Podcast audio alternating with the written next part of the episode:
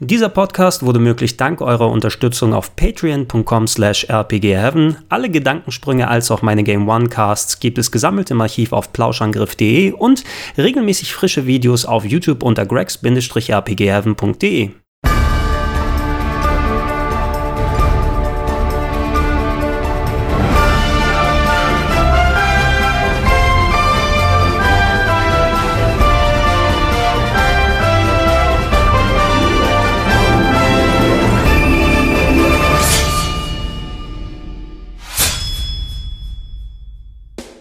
Perspektive macht bei einem Action-Adventure, auch wenn man es anders denken mag, eigentlich nicht so viel vom Spielspaß aus. Klar, viele Spiele haben sich durch eine wirklich schöne Umsetzung der Top-Down-Perspektive dann ausgezeichnet oder aus der Third-Person in der Rückansicht in der Polygon-Ära ist auch ebenfalls sehr viel Gutes gekommen, aber da darf man natürlich nicht die vielen, vielen tollen Games aus der Seitenansicht vergessen. Heute werden wir uns einem von denen widmen, nämlich Metroid Samus Returns.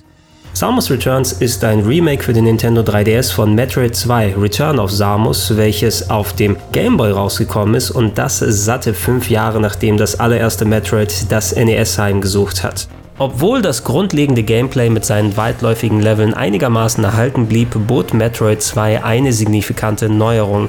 In der Story ging es nämlich darum, dass Kopfgeldjägerin Samus Aran auf dem Heimatplaneten der Metroids SR388 gelandet ist und dort eine bestimmte Zahl an Sonder-Metroids erledigen muss. Die werden nämlich stets über einen Counter unten eingeblendet und das Ziel ist es, alle zu erledigen und dann hoffentlich mit heiler Haut davon zu kommen. Eine ziemlich interessante Idee, letzten Endes litt Metroid 2 jedoch unter der Hardware, auf der es stattgefunden hat. Der Gameboy Screen war durch die geringe Auflösung einfach ein bisschen zu nah rangezoomt, so dass man weniger Fläche hatte, die man bespielen konnte und häufiger mal Kontakt mit den Metroids nicht vermeiden konnte und allgemein die Farbarmut des Gameboy Screens hat für ein bisschen weniger Stimmung gesorgt. Deswegen hat man sich über viele Jahre gedacht, hey, so ein Remake von Metroid 2, das wäre auch richtig cool und nicht nur Nintendo hatte diese Idee, sondern auch sehr, sehr viele Fans, sodass gerade von Metroid 2 etliche Fan-Remakes in Arbeit gewesen sind. Und da ist auch eine Kontroverse im Zusammenhang mit Samus Returns entstanden, denn einige Zeit bevor die offizielle Ankündigung kam, dass Nintendo gemeinsam mit dem spanischen Hersteller Mercury Steam an so einem Remake arbeitet, wurde ein Projekt namens AM2R fertiggestellt. AM2R ist tatsächlich ein ziemlich spaßiges Remake geworden. Basierend auf der Grundidee von Metroid 2 gab es ein erweitertes Leveldesign. Die Grafiksets wurden hier und da zwar von anderen Metroid-Spielen entliehen, aber es gab auch viel eigenständige Optik zu sehen und allgemein war die Spielbarkeit ziemlich solide und äh, ey, man kann sich überhaupt nicht beschweren für ein Game, das man for free bekommen hat. Leider hat sich Nintendo eben beschwert, denn im Zuge ihrer Vorbereitung für ihr eigenes Remake haben sie dem Hersteller von AM2R untersagt, das Spiel weiter zu vertreiben. Ihr solltet mit etwas Internetdetektivarbeit dennoch an eine Version rankommen und ich empfehle es als Begleitstück, wenn ihr Metroid Samus Returns gespielt habt, könnt ihr es gern mal ausprobieren.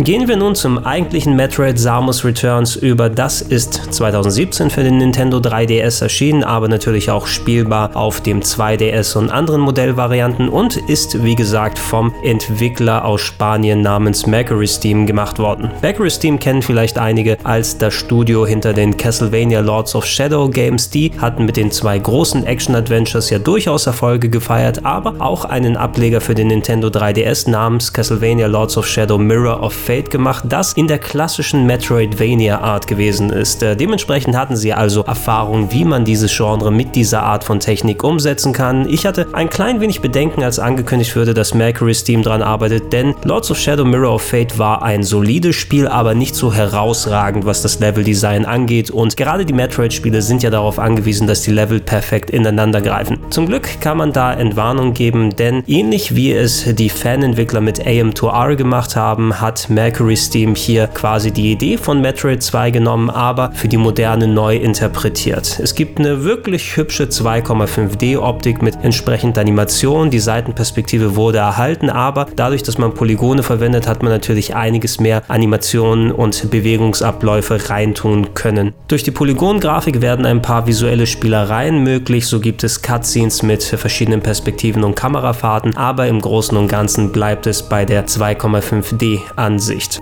Was grundsätzlich überarbeitet wurde und auch einiges an Eingewöhnung verlangt, ist das Kampfsystem. Der Schwierigkeitsgrad ist nämlich um einiges höher als in vergleichbaren Titeln. Die Gegner sind aggressiver und ihr habt dazu neue Möglichkeiten wie eine Kontertaste oder analoges Zielen per Schiebepad, mit denen ihr euch den Gegnern erwehren müsst. Das ist natürlich ein dezent anderer Fokus, der vor allem im Verbund mit den knackigen Bosskämpfen, die im Verlauf des Spieles immer hartnäckiger werden und dem diesmal sehr weitläufigen Leveldesign, das zwar gut gelungen ist, aber wenn man nicht konsequent auf die stets unten auf dem Bildschirm eingeblendete Karte achtet, durchaus verwirren werden kann. Das kann hier und da für ein paar Frustmomente sorgen, aber ich muss eben sagen, wenn man sich einmal daran gewöhnt hat, dass es sich nicht ganz wie die anderen Metroid-Spiele spielt und äh, ja, wenn man es nicht komplett im Vorhinein abkanzelt, weil nicht nur Japaner dran gesessen haben, hat man ein ziemlich gutes Action-Adventure vor sich, was dem Namen Metroid und vor allem auch Metroid 2 gerecht wird. Zum aktuellen Zeitpunkt ist Samus Returns nur in der hier besprochenen 3DS-Fassung zu haben. Ob irgendwann mal eine Umsetzung auf die Nintendo Switch kommt, das steht in den Sternen. Zu wünschen wäre es, auch wenn dann der 3D-Effekt natürlich nicht verwenden kann, der nicht unbedingt zum Zocken notwendig ist, aber für eine ziemlich schöne Tiefenwirkung in den Leveln sorgt. Ansonsten gibt es natürlich die anderen Versionen von Metroid 2 zu zocken. Das Original auf dem Game Boy ist weiterhin erhältlich. Das könnt ihr auch noch zusätzlich auf dem Nintendo 3DS euch runterladen runterladen und natürlich die ganzen Fan-Remakes, insbesondere das hier vorgestellte AM2R.